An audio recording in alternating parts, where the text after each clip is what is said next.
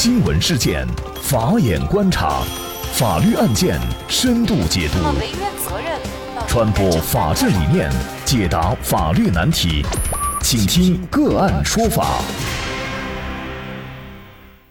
大家好，感谢收听个案说法，我是方红。更多的案件解读，欢迎您关注个案说法微信公众号。今天啊，我们跟大家来聊一下，老人称穿足力健鞋摔骨折，起诉厂家和张凯丽虚假宣传。那么，据澎湃新闻报道，江苏邳州市的六十四岁的老人袁玉华说呀，他在一家超市门口下台阶的时候，脚滑摔了一跤。当时啊，脚上穿的正是广告宣传防滑的足力健牌老人鞋。那么摔跤以后的袁玉华是右腿骨折，住院一个月以后出院。经过协商啊，厂商基于人道主义精神补偿一万两千块钱。在后续的治疗过程当中呢，袁玉华的小腿肌肉萎缩，没有办法正常行走，他就起诉厂家和代言人张凯丽。那老人是觉得呀。足力健老人鞋防滑广告宣传和实际情况不符合，误导老年人消费者，应该判定为虚假广告。那么厂商应该赔偿袁玉华各项费用，还有惩罚性的赔偿，一共呢是十六万九千块钱。袁玉华告诉澎湃新闻说呀，在某电视台多个频道播出了艺人张凯丽代言的足力健老人鞋广告，被广告当中宣传的走路的时候不怕摔倒。走在冰上，我的心里也踏实的防滑性能所吸引。那二零一八年五月，袁玉华就购买了多双不同季节的足力健老人鞋，一双鞋将近三百块，花费呢也是数百元。笑夕阳公司官网发布的视频广告当中啊，张凯丽就宣称说，老年人出门就怕滑倒摔跤，赶紧换上足力健老人鞋，全脚掌防滑系统，出门不怕滑。走路更安全。那视频当中啊，还有一些疑似消费者现身讲述自己穿足力健老人鞋的感受，纷纷称赞足力健老人鞋一点都不打滑。那袁玉华说呀，事发当天呢下着小雨，他就去一家超市买鸡蛋。那么从超市出来以后啊，门前就有台阶，他左脚下了一级台阶，右脚刚踩到另一节台阶就滑了一下。那么家属提供了监控的视频显示啊，这袁玉华右脚刚踩下一级台阶，能明显看到滑了一下，那么右脚就直接滑到了台阶的下方，袁玉华就跌坐在了台阶上。没想到的是呢，事发一年有余，袁玉华的右腿迟迟都没有好转，反而呢还肌肉萎缩，不能接地正常行走。那么后续的治疗费已经花了五万块钱了。所以呢，作为袁玉华，他就起诉厂家和张凯丽。那么这个案件当中，袁玉华起诉足力健公司和张凯丽，具体有什么样的法律依据？他能够胜诉吗？在广告宣传当中是否涉及到虚假宣传？如果虚假宣传，咱们消费者又该如何维权主张权利呢？就这相关一系列的法律问题，今天呢，我们就邀请。云南天图律师事务所合伙人鲁云云律师和我们一起来聊一下。鲁律师您好，范老师您好。我们从消费者索赔的角度，我们在日常生活当中，大家肯定都已经会看到类似本案这样的一些案例，就是消费者购买了某些产品以后，人身或者财产受到损害，消费者于是就向经营者要求赔偿损失。那这里我们先说一下。关于消费者因为使用商品受到人身损害而要求赔偿的这个法律依据，依据《消费者权益保护法》第四十九条和第五十五条的规定，经营者提供商品或者服务，如果造成了消费者人身伤害的，就应当要赔偿医疗费、护理费、交通费等为治疗和康复支出的合理费用。我们本案当中，我们还看到了袁玉华老人的这个诉请，他还要求足力健老人鞋的经营者来承担惩罚性的赔偿十一万多元。这里的惩罚性赔偿的法律依据呢，同样也是这个《消费者权益保护法》第五十五条的第二款，经营者明知商品或者服务存在缺陷，仍然向消费者提供，造成消费者死亡或者健康严重损害的。那受害人就有权要求经营者来赔偿这个相应的损失，而且有权要求所受损失两倍以下的惩罚性赔偿。那这个就是惩罚性赔偿的一个法律依据。那根据这条规定呢，所以袁玉华老人呢，他就以这个五万多元的这个医疗费为基础，主张了两倍金额以下，也就是十一万多元的这个惩罚性的赔偿。其次呢，从侵权责任法第四十一条也规定了，产品存在缺陷造成损害的，那生产者是要承担侵权责任的。产品质量法第四十四条也规定了，产品存在缺陷造成人身伤害的，侵害人还要赔偿医疗费、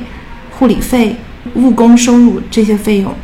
那最后，关于为什么把这个广告代言人张凯丽也列为被告的这个法律依据，那这是根据我们国家广告法第五十六条的规定，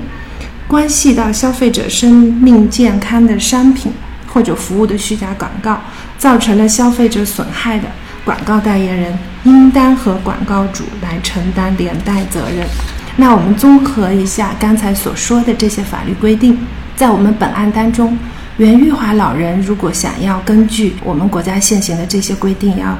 获得相应的赔偿的话，那他就要提供相应的，一个是足力健老人鞋广告是虚假广告，而且呢，他受到了虚假广告的欺骗。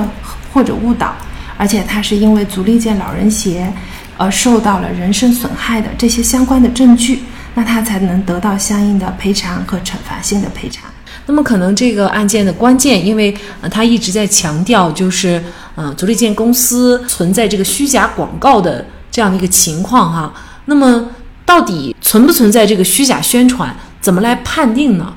呃，要了解这个虚假广告，我们先。了解一下什么是虚假宣传。我们先来了解一下现行的法律对虚假宣传是怎样来界定的。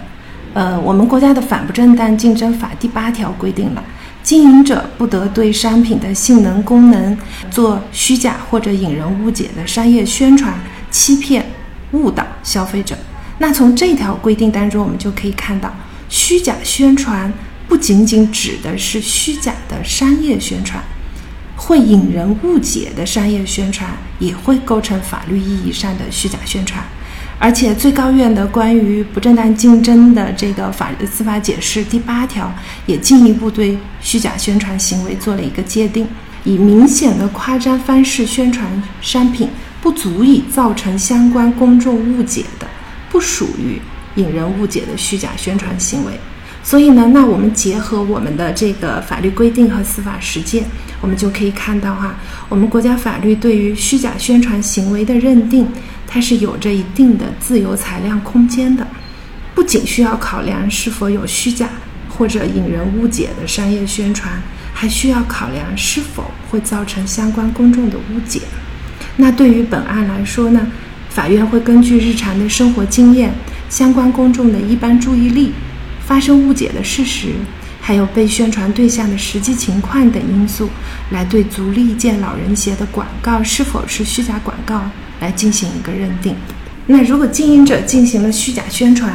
那属于发布虚假广告的，就应当依照广告法的规定来承担法律责任了。那么本案当中，您觉得它存不存在虚假宣传这个情况呢？呃，那在本案当中呢，因为我们现在所能看到的。呃，在案件当中所提到的，它它会有对防滑功能有一个特别的一个说明，但是呢，它这个是否防滑，它的这个防滑的功能跟实际情况是否相符，那我们可能还需要一个相应的检测或者说是一个鉴定的结论来进行一个支持，因为它的这个防滑还是要根据一个相对公允的一个标准来做一个判断。那么袁玉华老人他自己是觉得。我穿了你的鞋，我下雨天摔倒了呀。那么这个不就是证明你不防滑吗？或者是你存在这种夸大宣传、虚假宣传的情况吗？这个还需要怎么样的一个认定才能认定它存在这个虚假宣传？因为我们对于这个足力健鞋来说，它的宣传是说是一个专业的老人鞋，然后呢，它还具有防滑、安全这样的一个功能。呃，那对于袁玉华老人来说，他现在需要提供的一个证据呢，就是他是因为这个足力健鞋不具备这个防滑的功能，所以说他在。上下台阶的时候滑倒了，那这个过程呢，它不仅仅是需要他提供他因为这样所受到一个伤害。那另外的话，他还必须要来提供一个他的这个鞋本身是不是就不具备防滑功能这样的一个，最好是一个鉴定的结论，或者说相应的一个检测的一个结论，这样会可能会对于。袁玉华老人的这个主张会有更好的一个支持的效果。那我们也看到哈，像这个袁玉华，他跟足力健呢也曾经签过一个协议，而且呢，双方协议当中就是明确约定，他收到这一万两千块钱的款项，而且是补偿款以后呢，就不能再以任何理由向公司或者相关的部门去主张任何的权利，并且承诺并保证不在自媒体或者公众场合哈就这一事件发表任何。关于产品不利的影响等等的言论哈，那么他这个协议已经签了，但是他现在呢又起诉又追究，并且呢还接受了媒体的采访，这个样的一个协议它有没有效？他现在的这种继续的起诉，那么是否对于他的维权会不利呢？从协议效力来说，这个协议如果是在他们双方平等自愿、公平协商一致的基础上达成的，意思表示真实。而且呢，它也没有违反法律法规的强制性规定。那从效力上来说，它是一个有效的协议。但是我们在本案当中，我们要特别指出的是，在这个协议当中，我们可以看到，甲方效益西洋公司它是称，根据我国相关法律之规定，此类事件应视情况由商场和乙方承担按费按份责任。非因甲方产品质量问题，甲方无需承担责任。这份协议呢，是在甲方笑夕阳公司产品没有质量问题，甲方没有责任的前提下达成的。所以呢，它并不影响现在袁玉华老人他是以侵权为由提出的这个诉讼主张，他们两者之间并不矛盾的。如果说以这份协议来限制袁玉华老人的诉权，是于法无据的。所以说，关于并不能直接依据曾经签过的这份协议来免责。那么事实上呢，我们作为很多消费者哈，现在大家会看到各种这种产品广告啊，每天宣传就是你这个锅又有多少多少功能啊，或者你这个榨浆机啊也有多少多少，我们看着很神奇，价格又很便宜啊，有的时候买回来可能就会让人觉得很失望，就是并没有宣传当中那么好。那么像这种情况，作为消费者，他维权的一个关键点在什么？什么情况下他可以去维权呢？虚假新闻宣传，首先一点呢，它做的是不真实的一个宣传。那这里的不真实呢，可能它就会根据广告法来说，首先是对于没有的功能，它会做一个宣传，那这个肯定是不真实的。那还有呢，它可能会对商品的性能、功能、质量啊这些会做一些虚假的一个承诺。或者说，呃，跟实际情况不符的，甚至是跟我们应该有的国家标准它都不相符的，那在这种情况下，我们的消费者是可以做一个维权的。嗯，当然，这个前提是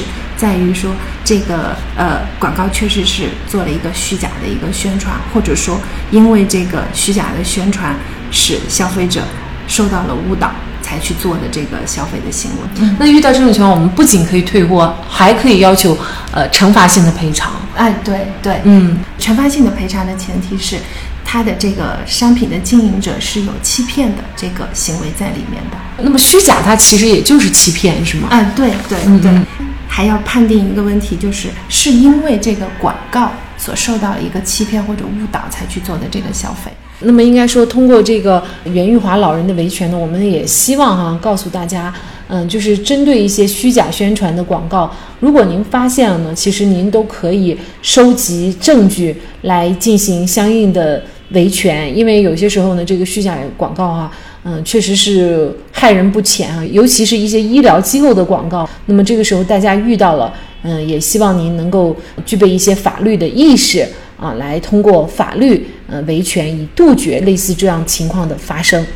好，那么在这里呢，也再一次感谢云南天图律师事务所合伙人鲁云云律师。那也欢迎大家通过关注“个案说法”的微信公众号，具体的了解我们本期案件的图文资料以及往期的精彩案例点评。另外，您在生活工作当中遇到一些法律问题，都欢迎您通过添加幺五九七四八二七四六七幺五九七四八二七四六七这部电话号码的微信号向我们进行咨询和交流。给大家提供法律问题解答的都是我们节目邀请到的嘉宾了，他们都非常的资深、专业和负责任。感谢您的收听，我们下期节目再见。